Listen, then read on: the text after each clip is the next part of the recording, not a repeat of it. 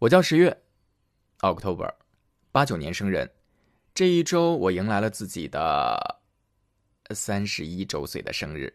现在的我没房没车，还是单身。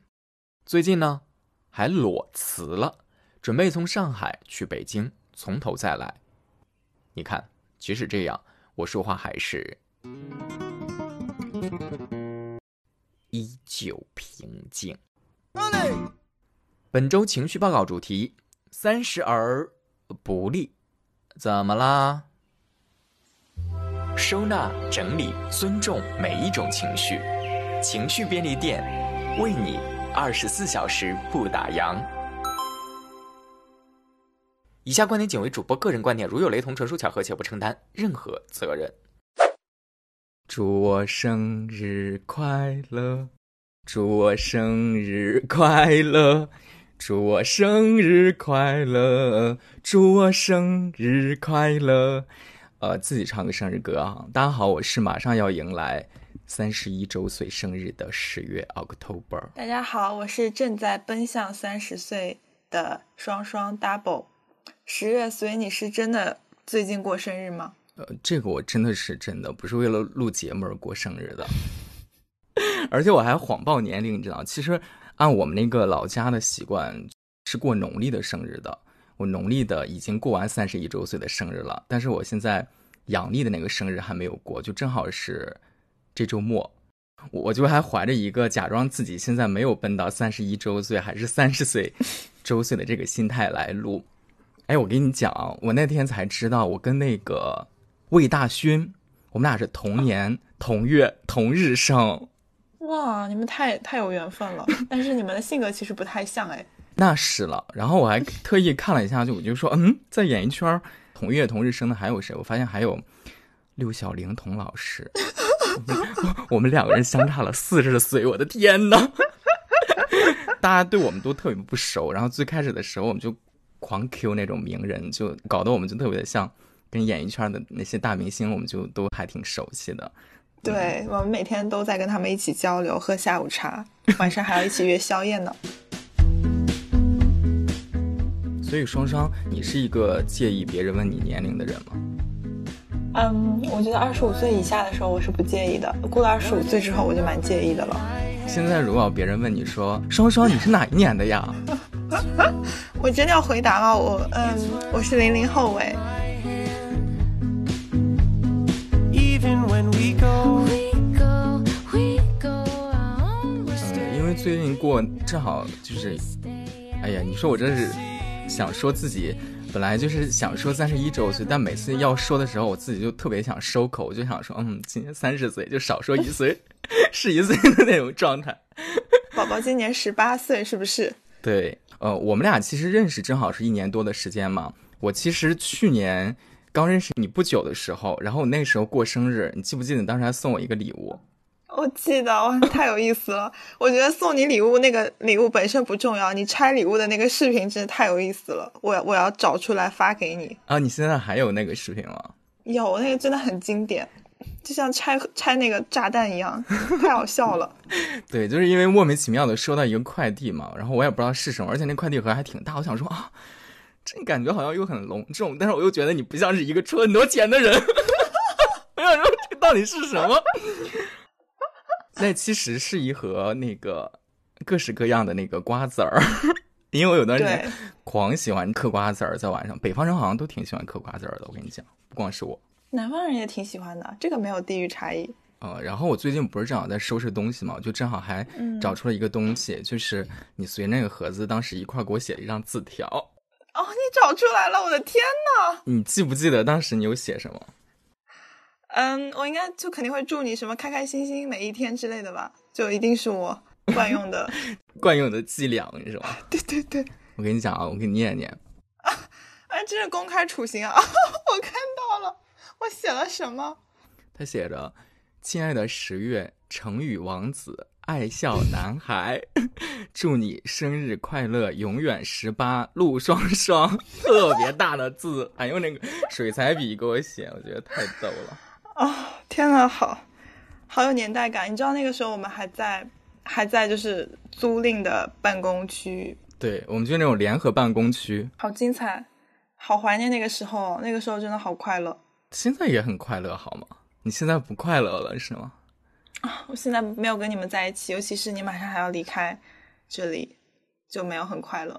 哎，还是要快乐一点了啊！我们就是永远那个十八岁，永远快乐。好的，我们都要做爱笑的男孩跟女孩。好的，我是爱笑的女孩陆双双。我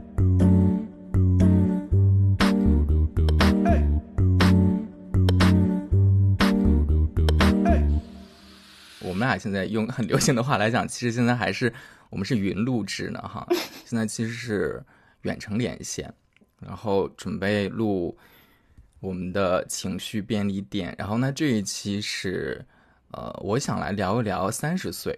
好呀，我配合你表演，虽然我不能理解，但是未来有一天我也会经历的。而且你马上就要到了嘛，不是？哦，shut up！我明明还有很久，好吗？就是没有办法逃避的哈，就三十岁总会到来的。哎，你现在刚过了三十岁，你有什么感觉？嗯。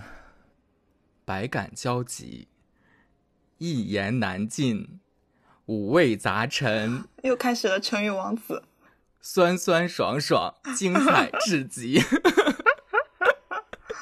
就是真的还挺多感触的，嗯，就正好这期节目也，呃，我自己也可以进行一个梳理吧。然后，那其实为了这个主题，我觉得不光是，嗯，听我跟双双我在聊，然后我还特意采访了一些。我周围的一些朋友，那这些朋友呢，有的是马上要到三十岁，有的是正好三十岁，有的是过了三十岁，呃，就还蛮多的。所以我也很好奇的是，大概在这个年龄段左右的这些个朋友们，他们都是怎么来面对三十岁的？我觉得我们来可以听一听。啊，好呀，好呀。我是柯林超，今年三十岁，是土生土长的上海人，现在是一名公交司机。五年前，我的理想是成为一名会计师，但是因为种种原因，后来选择嗯进入公交工作。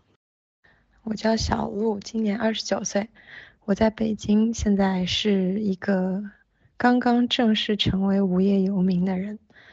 嗯，理想中的三十岁应该是远大前程吧，现实中的三十岁就。在这波疫情里，成为了次生受害者，就失业了。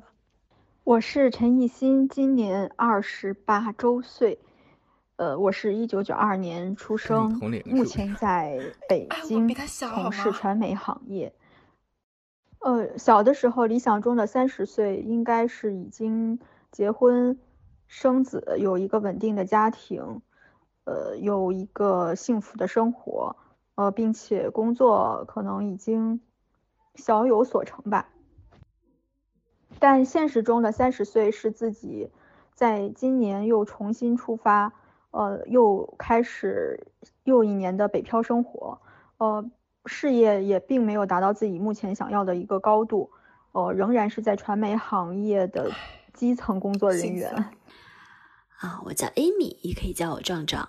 八零年代末出生在北京工作，从事媒体行业。理想中的三十岁，嗯，以前可能会想三十岁的话，可能会有一双比较可爱的儿女，然后结婚了，有一个特别爱我的老公，嗯，还有着比较清晰的一个职业发展，在一个行业里能稳定的成长，然后持续成长，对。啊，现在呀，嗯，公司倒闭，然后在一个充满九零后的环境里重新开始，年纪不再是我最佳的武器，体力好像也不像以前那样好了。哇，我觉得好伤感啊！最后一个壮壮的发言就是特别伤感，就前面三个我其实都还觉得说就是人生百态嘛，但是壮壮他的那个发言，他他最后有一句话特别打动我说。年龄已经不是我最佳的武器，然后体力也没有特别好，就是我特别能理解这句话，因为我现在也是到了一个新的环境，就是我会发现在这个环境里面，这两天又来了一个校招生，就是我就是真的觉得说年龄不再是我的武器了，嗯，就你还没有到三十岁的时候，你都已经觉得年龄不再是你的武器了。对对对对，因为我们可能在互联网这个行业就是一个，哎，更新换代特别快的。然后这个行业你很难说是觉得自己做到了某一个位置。嗯，呃，点点呢是在于说，今天我有个朋友他去了阿里，他是他职级是 P 七，但是他好像也是从头开始做，就是他没有说一进去就已经是一个。呃呃，带团队或者怎么样的一个状态，就是我觉得职级这个东西，它可能是跟薪资挂钩，但是你在这个行业里面，你作为一个新人，尤尤其是你换一家工作、换一个环境的时候，你你是真的会觉得说，这个年龄的事情会特别让你觉得哦，已经不再是优势了，因为可能以前进入到一家公司里，呃，刚刚毕业的状态下，你肯定是最小的。在我离开的前公司的团队里，我也是最小的，就是会让我觉得说所有人都比我大是一件很正常的事情。就是我在工作当中的状态是，如果有一些错误，就是也是可以被理解和包容的。但是现在我就不敢有这种想法了，我觉得很可怕。就是我应该是表现出一个我这个工作年限该有的专业态度和素养，因为我会发现比我小的人比我更专业的时候，会非常的 sad 窒息。非常的窒息。哎，我我觉得我需要插一个，就是要补充个信息。可能对于非互联网的人来讲，就他们对于职级是没有概念的。所以其实 P 七是在对于呃互联网行业来讲，它已经算是一个中层，就还算是年轻人里面不错的一个职级了，对吗？哦，对，在听的听众听众当中有麦麦的用户就会知道说阿里 P 七是一个什么概念，就是因为在麦麦上。感觉是很精英文化的，呃，一种职场氛围，所以一般来说，P 七就是今天我那朋友跟我说他 P 七，我就说哦，那你一定年薪百万吧？他说哦，并没有啊。对，就是在我们的认知里面会觉得说，在阿里 P 七以上会是一个比较好的，呃，就是不能算作是中高层吧，但是中层呃或者是比较资历的一些身份的标志了，已经算是嗯。然后在互联网行业，阿里的这个职级是最有标杆性的，就是其他公司，比如说腾讯啊，或者是呃其他的什么字节跳动这些公司，他们的职级都是在跟阿里做对标的，嗯，所以阿里的这个职级就是标杆，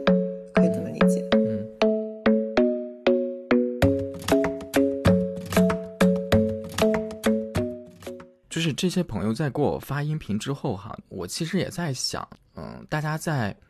呃，三十岁，如果我们把它当做一个节点的话，这个时候正好能停下来想一下嘛。就好像我们小学的时候，我们经常对未来是畅想的，我们想要成为一个什么样的人。三十岁对于大多数人来讲，其实已经，如果是正常的大学毕业，就是没有考研究生的话，其实也工作估计有七八年了吧。研究生毕业的话，可能也至少得五六年了。就他其实已经算是在职场当中。呃，历练挺长时间的了，包括于，嗯，为什么我觉得三十岁对于很多咱们国人来讲还挺有意义的，就是在于就是那个古话嘛，就永远在说三十而立，就是他好像对于一个人来讲似乎是某种节点性的意义。但我我我虽然我也说不清楚这个意义到底是什么，但你就觉得好像是一个坎儿的那种感觉。对，我不知道双双你你可能之前。有没有设想过自己？比如说你刚大学毕业的时候吧，我觉得那个时候你肯定至少会对未来的职业规划，包括自己的人生，可能会做一个初步的一个设想吧。我跟你说，我以前很极端，就是我会觉得活三十多岁，活到四十岁就够了啊。Why？哦，我我是这样的人，所以你要问我说三十岁的畅想，我不是觉得是很多事情的开端，我反而会觉得三十岁已经差不多是一个。小终结的状态了，嗯，我会觉得人生比较黄金的年龄就是在呃二十岁这个时间段内，二十到三十岁，啊，三十岁以后我就会觉得说，我觉得我就会向社会妥协，我就会承担那个责任吧，嗯，就是在三十岁之前我是可以不用承担责任的，三十岁之前就可以不负责任的生活是吗？对，三十岁之前可以不负责任的生活，就是想想创业，想想干嘛，想。想求学，想 gap 都可以，都是只能在三十岁之前。所以我不觉得三十岁对我来说是一个很憧憬的状态。三十岁反而对我来说是很多这种梦梦幻的想法的一种终结，就是我会要求自己在三十岁之前做很多我想做的事情，但是三十岁到了，我就要接受现实啊，就像是灰姑娘到了十二点的钟声响起，她就会褪去自己的华服一样。呃，我我把三十岁是当做这样的一个节点。你是大学毕业的时候就就有这种节点的意识吗？还是你这是最近这一两年可能给自己新的人生设计的一个节点呢？我可能大学的时候不会想那么远吧。我我觉得我是一个只考虑现在、只考虑眼前的人，就是我会我会非常焦虑，对于未知，就是我不知道自己下一步要做什么，会非常迷茫和焦虑。但是我不会对自己几十年哦，不是十几年的人生状态有一个预设。嗯嗯，反而我会觉得说三十岁是一件很可怕的事情，就是那个时候我太大了，就是我会觉得那个那个年龄已经是很可怕的，我已经我就已经老去了。嗯，老气了。你你你受伤了吗？我都觉得真的是受伤了。这让我们这种已经过了三十岁的人听了你这一席话，真的是情何以堪。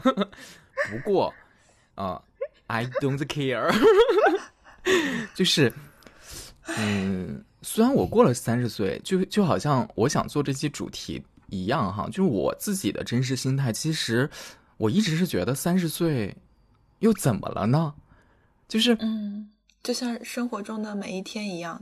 对，甚至于可能我是一个，我跟你一样哈，就是但是我一样的点是在于我跟你一样奇怪，就是 我采访很多朋友，其实大家可能理想当中的三十岁，我听起来基本上。大部分都是哦，我希望我事业有成，我可能有了一个美满的家庭。我觉得这可能是大部分人梦想当中三十岁可能会有那样一个人生阶段哈。但我我也不太一样，我可能比别人是慢半拍的。所以我当时设想的三十岁，我最想实现的就是说哦，我要做一个自己想做的事儿。比如说我大学毕业，我因为我大学学的是新闻类的嘛，所以我大学毕业最想做的其实想做综艺节目。但是当我在二十。五六岁的时候，我其实我就觉得，哦，那我已经做到了自己最想做的节目了。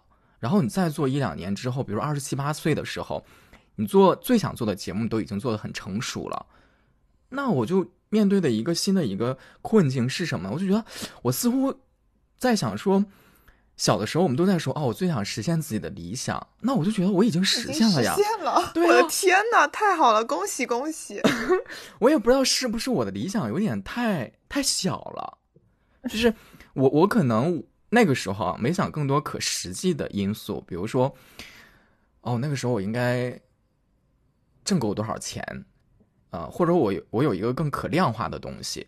那时候可能就还是很单纯的，就想说，我想做一个事儿。我发现说，哦，这件事儿你已经做到了，你在国内基本上是最有名的一个品牌节目里面做，然后跟着你最想做的一个品牌的主持人，我觉得哦，那样的人生状态似乎。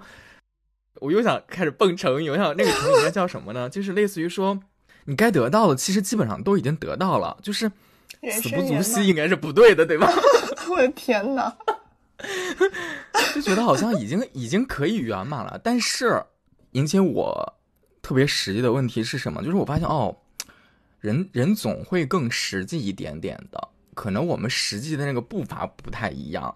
或者说，可能每个人实际那个那把尺子那个刻度不太一样，我还是接受到了很多很现实的部分。比如说，我也开始考虑说，哦，如果我过了三十岁，甚至于更更多一点的时候，如果我没有恋人的话，我是不是会孤独终老？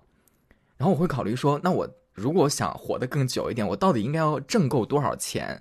你可以保证你说你活到六十岁、七十岁、八十岁、九十岁。或者说，你这个钱到底是让你生活在像我们，比如说你在上海，我马上要去北京，还是说这个是我们只能维持我们在国内的某某一个城市，甚至于说，我们哪怕现在工作是在某一个城市，那我们最终的那个人生落脚点到底在哪儿？就是这些个想法。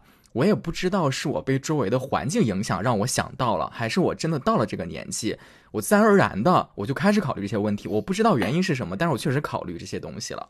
你你考虑的好好晚哦，因为我在我这个年纪已经开始考虑了，就是我觉得我对我人生的三十岁的设限提前了。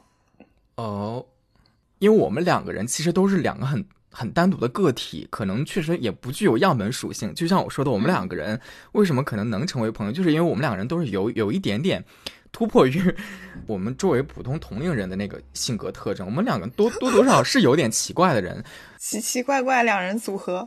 对，但是我们两个人确实是相对小众的人，我我觉得这个是不得不承认的。哇哦，你你这样子会让我觉得，就是你对我的评价很高哎。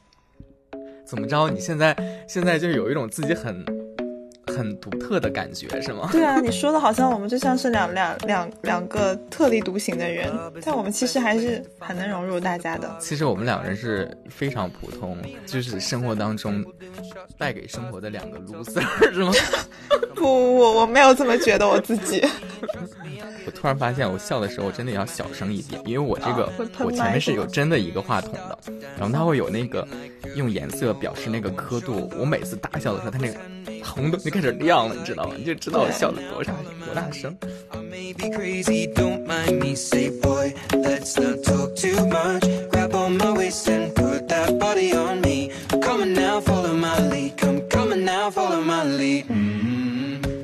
因为我觉得我们两个人其实是有一点点性格古怪的人。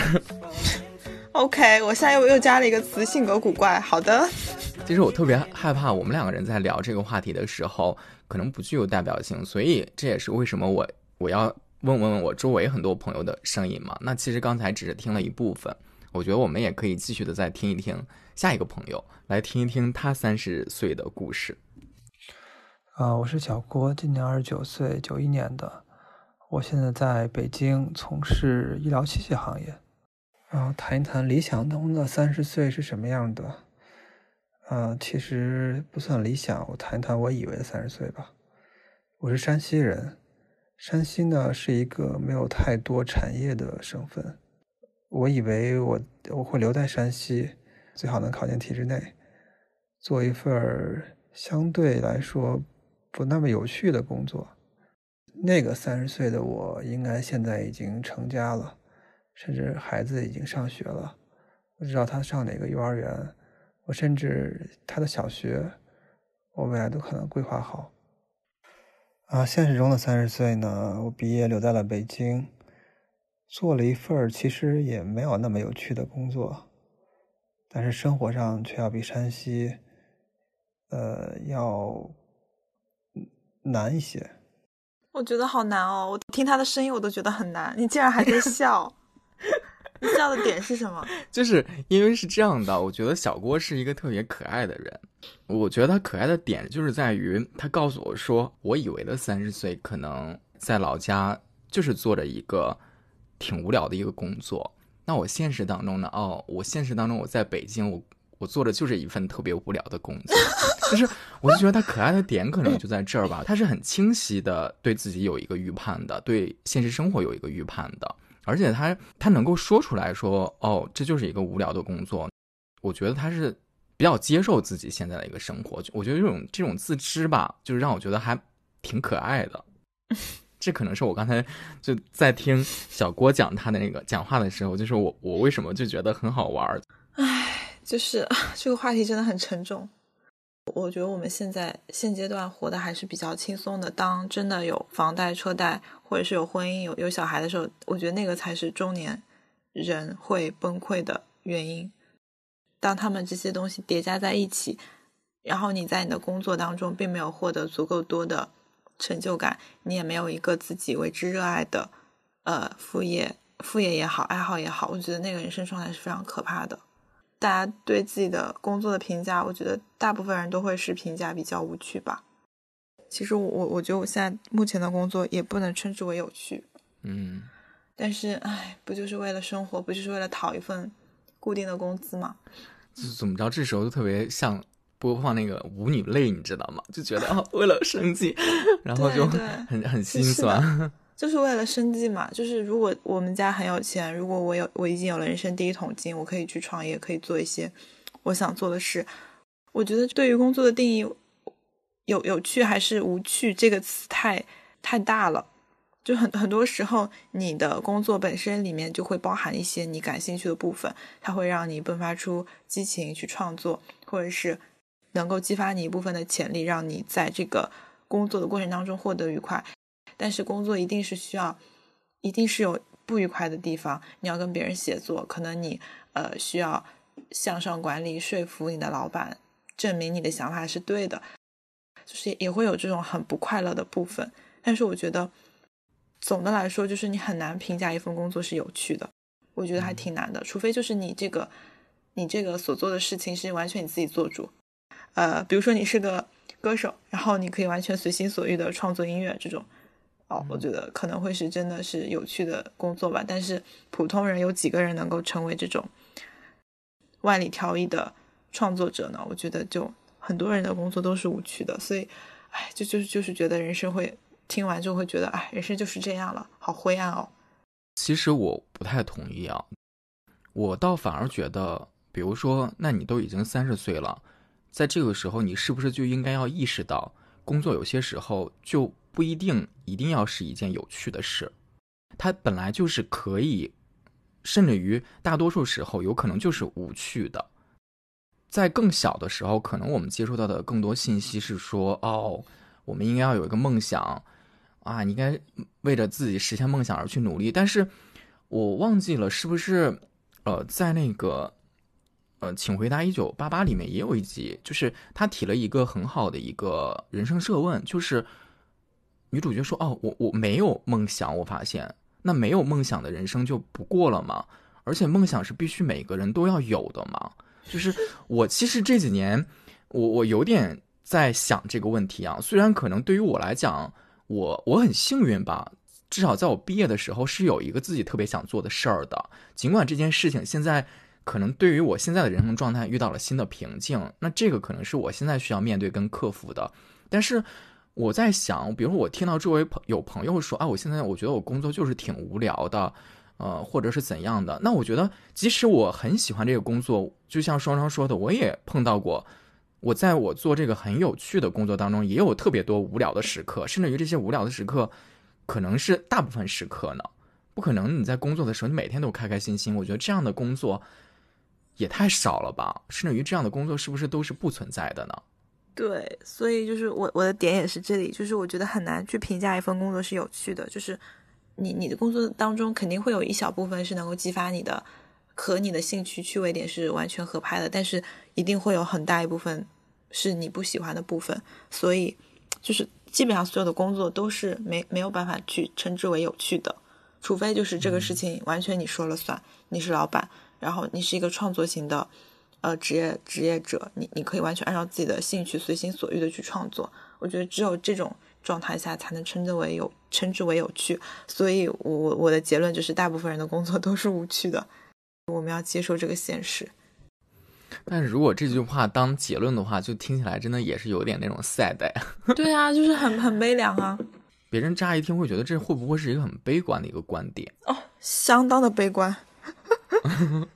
我我在想，那这个话可能更适合谁来听？我觉得设身处地的，我二十岁的时候听到有人这样说的话，那我会觉得这个人真的有点老态龙钟哎。我老态龙钟，OK？你今天就是在我们就是在互相的伤对方的心。更年轻的时候，我觉得他们应该对未来可能还是充满了更多的憧憬的吧。所以这样的话就很很像特别打击年轻人的那个。对未来的美好期望，年轻人没有你想的那么脆弱，是吗？所以其实他们也会更早的时候就已经意识到了，有些时候无论是工作还是生活，确实就是无聊的，是吗？对呀，你说年轻人天天在学习，他们会觉得有趣吗？总还是有一些觉得有趣的人吧。对，学霸吧。对呀，就是你永远没有办法概括，就所有人是怎么样的嘛，就好像。大部分人再讨厌工作，但确实就有一些人会觉得我对工作就是充满热情的。我觉得工作可能对我来讲就是很重要的，就好像我们在很厌倦学业的时候，总有人觉得在那个里面能找到他的乐趣嘛，对吧？嗯。刚才我们听的呢，就是小郭的故事了。现在我们再来听一听下一个我的朋友阿牛的故事。这名字就一个比一个好笑哎。名字就充满了喜感，对吧？对，我是阿牛，今年二十九岁，我在北京，疫情期间正在待业，嗯，现在也在考虑转岗。嗯，理想中的三十岁，我应该是一个富婆吧，嗯，然后就是非常有钱的那种。另外呢，是一个演艺圈的大明星，就是非常的火，嗯，走到哪里，呃，然后都会有粉丝围绕着，呃，围绕着我，需要我给他签名。嗯，然后呢，还有一个呃高富帅的老公，嗯，那父母呢，呃，也会为我特别的自豪。嗯，我也能够通过自己的这个努力去帮助周边的亲朋好友，嗯，然后去帮助他们解决一些他们很难去解决的问题，嗯，是大家心目中的传奇人物，嗯，过着传奇人生，就是非常的潇洒，生活的自由自在，嗯，那现实中的三十岁呢？现实中的三十岁还在温饱线挣扎，呃，住在北京的郊区，呃，比较小的房子。嗯，还要做三十年的房奴，有老公，嗯，虽然不是高富帅，但是是带给我温暖、带给我能量、带给我力量的人，就是每当遇到问题的时候，有他在，还是感觉非常安心的，嗯，所以我觉得还是很满足的，嗯，但是有时候看着比自己小的朋友工资还比自己高，嗯，就还是会觉得有些遗憾，呃，如果上学的时候能够对人生更加有规划、更加有计划。呃，更加的努力一点，那我的呃人生是不是会比呃现在更好开展一些呢？但是自己一直都还是挺努力的，呃，所以我觉得目前这一切也还算可以。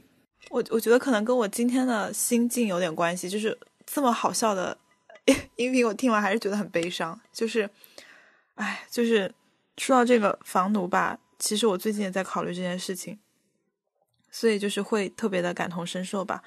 呃，我就是当我发现我的工资可以 cover 掉我以我的工资能力范围内能够承受的月供，我去算了一下，发现哦，我好像也是具有买房资格了。就是，呃，我是指还贷上，呃，就是如果贷款三十年的话，我觉得我好像以我现在目前的工资，我也是能够承承受得起，呃，一部分的月供，就是呃，就是在我能力范围内，我承受的月供的钱，我算了一下它的总和。再加上，比如说公积金贷款的钱、商业贷款的钱，呃，我发现好像是可以够得着一套啊，没有很大一百平以内的呃二手房啊。所以呢，我那你还想怎样？你作为一个初入职场也没有多少的年轻人，我觉得已经可以了吧？对，就是我最近有在考虑这件事。那么，当我考虑这件事的时候，我就会真的觉得说，哦天呐，因为你知道吗？当你算上那个房贷的。利息之后，那个数字大的惊人，嗯，然后我我就觉得，就是为什么我会觉得说，我现在听每一段音频的时候，我都非常的伤感，就是因为我觉得我我也我也不得不走进这样的生活，我也不得不过这样的生活，因为曾经我刚毕业的时候，我跟我妈说，哎，我是不会买房的，我要租一辈子的房子，我才不要做房奴呢。然后我非常骄傲自豪的做了这个决定，然后我还非我还很快去给自己买了一个重疾险。我我我的意思是，我以后不需要，呃，我我不需要有自己的房子，我可以被租房。但是如果说将今后我我年纪大了，有一些重重症的时候，我会用这个重疾险来保证我不太会让我的家庭产生很大的负担。嗯，就是你可可见我是一个多么的极端的人。我我觉得，呃，我这辈子不结婚也没关系，但是呢，我不要拖累我的家庭就可以了。所以我的刚毕业的时候的状态可能是不买房，一辈子租房，然后也不用结婚，呃，然后给自己买一份重疾险。好，这就是我当时的状态。那么现在呢，其实也就过了三年，对吧？我现在的状态是，哦，我好像具有购买，就是我我有买房资格。再加上这次疫情也给也给了我很大的一部分的感触，就是它会让我在心智上面想的更多，更像一个成年人去思考问题。啊，这是我很讨厌的地方，就是我一直觉得自己还是个孩子，哈哈哈哈但是我现在不得不像个成年人思考这些很现实的问题，呃，然后我觉得我有必要买套房，对，然后这个这个念头最近我也跟身边的朋友家人讨论了，呃，我应该会在今明两年内落实，所以我马上也会过上呃音频中的这位可爱的阿牛姑娘，这这位觉得自己有可能是个大明星的姑娘，她所说的这种生活。但是呢，bug 就在于说我没有，呃，我是一个人承担这个月供的压力，不会有人跟我一起承担，嗯，当然，当然就是说首付的话肯定是会家里人支持嘛，但是后面后面还贷的话就是我自己来了，所以其实我的压力应该是比音频中的这个阿牛的女孩更大的。你就会逐渐的走上女强人的道路哎。哎呀，你就不要揶揄我了，我就买了一个那个老破小的二手房，还我我还没买，就我只是打算买，就就变成了女强人，我真是惊了。没有，我是说，你就得要把自己做成女强人的状态，因为你不是说你自己要独立来承担这个以后的那个房贷嘛，那你就必须得要有那个女强人的状态，你才能养养活好你这个自己的房子呀。啊，是的呀，我觉得哦，天呐，就不能有任何的风险，就是就是呃，继续过非常清苦的生活，然后 对，就只能说是被就是要求自己强强制自己。存钱了，嗯，就是每每个月的月供就是在存钱了，只能这么理解。嗯，但是你不觉得这个其实也是一个好事吗？就是为什么会为他而烦恼呢？因为当你已经买房的时候，你再看看已过了三十岁的我，现在就根本就没有办法买房，我又没有条件，又没有钱，然后你还为这个东西发愁，你你不觉得你真的很欠那个板砖打吗？就你还在发愁什么呢？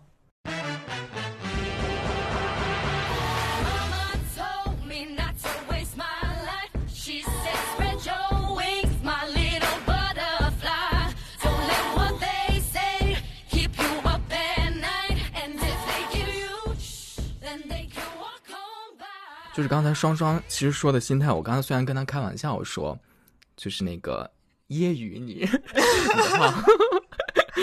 但其实我我肯定我还是我不能说完全感同身受吧，但肯定还是能部分理解的嘛。就像你讲的，因为这是一个长达那么几十年的一个，而且是一个经济上的负担，这人就好像突然之间上了一个枷锁一样，就是你其实会因为这个选择而被动的。呃，要接受很多现实，不能让你在那那种放开手脚的去生活了嘛？这个其实也是可以理解的嘛。嗯，然后，但我觉得，我听阿牛讲，我其实还有一个觉得很想问问双双的，就他在讲，他也讲到了一个说遇到很多比自己小的人，但其实阿牛对于我来讲，因为他是比我小的嘛，他是九一年的，他都已经在感慨说，哦，我我遇到更多。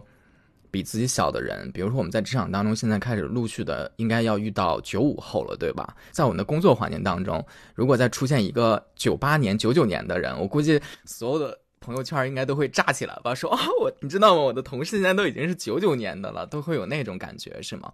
对，就是我会觉得这个事情是很难去调整心态的。我一直是觉得自己很小，哎呀，为什么会有这种错误的认知呢？比如说，我在判断这个人的年龄比我大，或者是跟我平同龄的时候，会跟他比较比较正常的做自己。但如果这个人的年龄是比我小的话，我会有一种呃天然的义务，就是说，哦，我要对他更友好，或者是我要我要更把他当做是一个后辈一样去照顾，就是我会有这种天然的想法。所以，当我的团队里面大部分人都是比我大的，那我就可以完全的做我自己。如如果这个团队里面比我比我小的人更多，那我就会比较觉得说，哦，OK，我就是要端起来做一个专业的成年人该有的样子，我会有这种这样这样的心态吧，就是很奇怪。然后其次就是，嗯，会蛮难过的，自己已经老去了，这种感觉肯定会有。而而且就是，尤其是我觉得他们这些后辈会表现得更优秀，会让我觉得说很自惭形秽。我我比他们工作年限长，然后。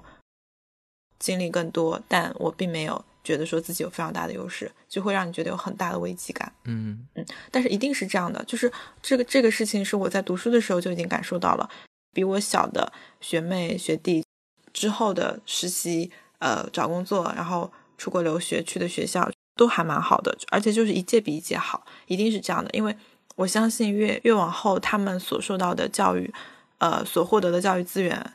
就一定是会比我们更好，甚至于他们的家庭的开放程度、开明程度也是一定比我们这些已经淘汰的人的家庭可能更开明，所以他们能做的事情也会更多吧。直接什么大二就已经去什么湖南卫视这种地方实习了，这个在我们那一届可能相对来说是不太会考虑的，因为太远了，或者是太小了。就是你才大二，我我我都是大三才来上海实习，所以对于。我们的学妹，她们就是啊，没关系，我们就敢这样做哦，所以这个时候肯定是会觉得有点自惭形秽，就是啊，自己白活了吧那种感受。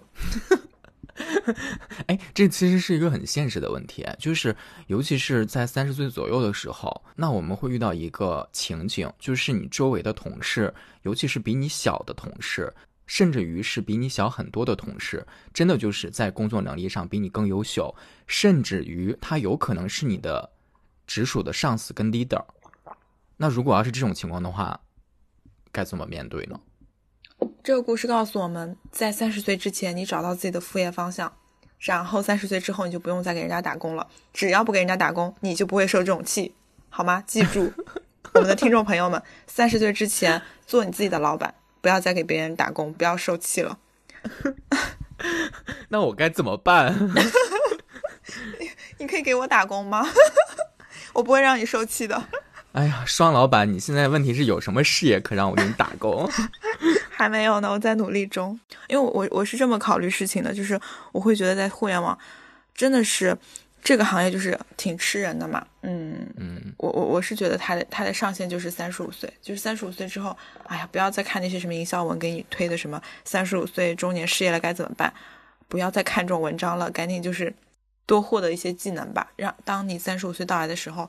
我觉得不可能是每个人都自己去创业了，创业这个风险太高了。但是我觉得多获得一些技能，比如说我有个朋友，他很搞笑，他是一个产品经理，他在就是大厂，他说啊，三十五岁我就去做 滴滴的司机了，呃，他已经想好了，就是一种很很很玩笑的话，但是是一种很现实的生活状态的反应，就是大家都已经做好准备，说到三十五岁，互联网就会把你淘汰掉，那你该怎么办？呃，你要么就是拿着一份。比较低的薪资，一个比较固定的、不太可能再涨上去的 title，在互联网继续待下去，确实可以很多人这样做。那或者就是你可以直接就从这个行业出来，你再去一些，比如说你可以降维打击，去一些实体行业，呃，做线上这这块的业务，或者你就自己呃创业做老板，开个店什么都可以。我我是觉得人生人生的选择会很多，一定不要让自己变成一个打工者，而且还只有打工者的思维，就这是很可怕的。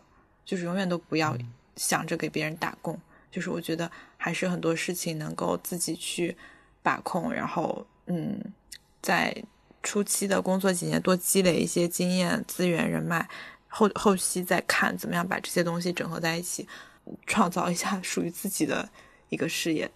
嗯，我觉得也是一个建议的方向哈。但是我其实，在听双双讲的时候，我也在想。嗯，因为毕竟你不能，你不能够说每一个人都可能做成自己的老板。就这个可能是对于像比如像你你这样的性格，那你自己其实是可以想很多办法，然后有自己的一些思路，自己一路以以来又可以很努力，然后同时呢自己呃方方面面也有一些个条件。那我觉得会不会有一些人，那他确实就是能力是有限的。他其实是别无选择的，但是他又到了一个尴尬的年纪。对，所以我就觉，我就觉得这种这种时候，性别还是有一定的优势的吧。虽然我每天都觉得说，呃，女性她受到的社会的舆论压力都太大了，但是就是还有一个选择，就是作为一个女性，你可以考虑找一个比较有钱的老公，对，是分担你的压力。就高富帅就不太可能了，高富帅一定不会找普通人的，就是只能是你能力范围内的高富帅，嗯，属于你自己的高富帅是吗？对对对，就是来分摊你的这种压力和焦虑，是 OK 的。就是阿牛最后不也说了嘛？啊，虽然我的老公不是不是一个特别就是定义当中的高富帅，但是能给他力量，我觉得这样就够了。就是人生没有办法十全十美嘛，就是你在事业、爱情、家庭、小孩子各个方面，你有你有一项两项是不错的就可以了。同意，可能我自己本身跟你不太相同的就是，你看你永远说想要做自己的老板，但是我其实我就不想做自己的老板，反调唱起来。你你身边创业的人不多吗？我身边创业的人好多。我最近又有一个朋友，呃，创业了，我不知道我跟你说过没？他工作也没有很久吧，也就三年这样子，他就自己去开店了。嗯，然后所有的积蓄 all in，然后还去拉了一些投资，尤其是在疫情。这么严重的今年，他去做实体店了，我觉得还挺了不起的。他是辞职做的哦，他没有说是兼职做，因为我有朋友是兼职做，比如说啊，随便开一家奶茶店，然后兼职，呃，周末去管一管，然后平时雇人去那边看着店，就这种也有。但这种很快就一两年就把那个奶茶店关掉了。明白。其实我我想表达的是说，嗯，我不是一个排斥创业的人，我也不是不是一个排斥自己或者排斥别人创业的人。但我也觉得，因为毕竟我们也是一个公开的一个一个节目嘛，那我觉得其实我们只能告诉大家说，这这是一个人生选择，但是他肯定也是可以有别的选择的。甚至于，我觉得作为一个。更大多数人的状态就是，比如说我在想我哈，如果我我之后没有一个呃创业的机会的话，那我是不是能够安于做我那个时候的那个状态的工作？如果我我是以那样一个状态下，我遇到一个比我年纪小的一个人的话，那他的业务能力确实也还不错，我是不是可以说服自己接受这样的现实？因为如果在一个工作的环境当中，那肯定就是。工作结果为导向呗，这个人确实是有你值得学习的地方，他的业务能力确实就是不错。那我是觉得，我们是不是可以有些时候不要因为太过于介意年龄这个事儿，更从工作的角度再重新的思考一下这个问题。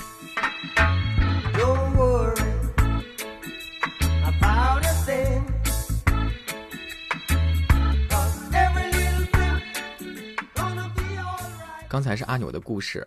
接下来还有一个新的主人公要出场了，他的名字叫做杨洋洋。首先自我介绍一下，我是杨洋洋，八九年的天蝎座，在北京待了十年的媒体人。嗯，理想中的三十岁是什么样子的？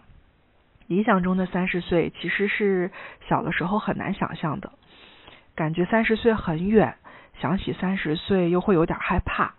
那个时候经常会想，三十岁应该就是一个老女人了吧。不过刚才回头看了一下自己十九岁的日记，里边是这么描述我对未来的期待的。我当时写想买套房子给自己住，然后养只狗，那种大大的牧羊犬，感觉可以保护自己。想找个爱我的男人嫁给他，一起生个孩子，给我个家。拉着爱我的男人的手去便利店买鸡蛋、买牛奶、买蔬菜。在现实中的三十岁又是什么样子呢？现实生活的三十岁和自己期待的差不多，和爱的人结婚、买房，一起遛狗、买菜、做饭，也一起变胖。不一样的是，我们还没有小孩儿，狗狗不是那种大大的牧羊犬，而是小小的泰迪。现在我已经不期待别人来保护我了。而是要成为去保护家人和我狗狗的大人了。哦，我觉得好温暖哦！从杨洋的声音里就能听出来，她是一个很务实、很踏踏实实的女孩子。她的描述也让我觉得，她现在的心情就是自给自足的、很富足的状态。我觉得还挺好的。如果我的三十岁是这种状态的话，我会觉得很好。杨洋洋在。呃，音频当中其实讲到了一个，他就说哦，小的时候我我都觉得三十岁了会成为一个老女人吧。其实我也在想说，会不会男性跟女性对于年龄的那个感知敏感程度确实是不太一样的。那当然了，你会不会觉得四十岁才是一个还是一个很精壮的中年人？呃，不应该是一个青年吧？就可能到五十岁你才会觉得自己老，对不对？我其实可能是那种到多少岁我都不会觉得自己老的人哦，好羡慕你哦！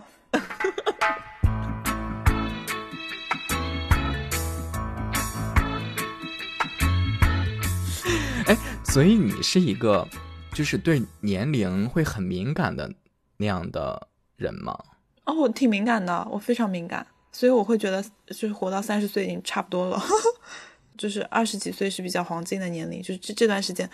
所有想做的事情就尽可能的去做，然后到三十岁以后就只能接受现实，过一个普通的中年人该过的生活。嗯，杨洋洋有讲说他自己家里面是有养一只小狗的，因为我知道双双家也是有只小猫的哈。哎，我在视频里都能看到那只。哦，真的吗？因为我 我给你的右上角，在你的右上角，是不是很可爱？它现在斜眼看你呢。因为我是一个不养宠物的人。其实我也很好奇，为什么会想要养一只自己的猫？这个想法有很久了耶，就是我从毕业之后，一个人开始在上海租房子，开始就会觉得说太孤单了。就是有有一种笑话的说法，就是说，如果是呃自己的男朋友和狗，你会选选哪一个？大大部分女生都会选狗嘛，就类似的心理。就是我觉得狗不太不太现实，因为我就是这种上班的工作强度是不可能每天遛的。因为我自己的老家是养狗的，我是知道说，呃，对于一只狗来说，它是希望一天遛很多次的。在我老家，我们家那只狗一天可以遛三到四次。你说我在上海怎么可能这样遛呢？所以我觉得，如果没有办法给它这么好的出去奔跑的机会的话，我就是不太能够去养一只狗的。所以我只能选择猫。嗯，但是养了猫之后，我就觉得啊，天呐，谁还要养狗啊？猫可真香啊！就是那那种心态，你知道吗？嗯。这只猫现在在你的生活当中重要程度如何？啊，也没有那么重要了，因为 因为它在旁边听着会很伤心，也在落泪。没有没有，他也不是很在乎我。就是我觉得养猫的好处就是它会跟我非常的契合，因为我我也是一个比较独立的人，然后它的状态也是那种自己一个人就可以很好，不不需要我太操心的。但是如果我想想跟它玩，我就跟它玩。它虽然不愿意，它也只能被迫营业。就这种关系，我觉得非常好。我不会需要时时刻刻，呃，担心他怎么样。就是我工作的时候完全想不到他的，就回来我跟他玩玩就行了。然后他也根本就不需要我。我每天回来，他只会很兴奋，大概五分钟跟我玩一会儿，然后他马上就走开了。嗯，就就我俩这种关系还是蛮契合的。一只独立的女性跟一只独立的猫。对。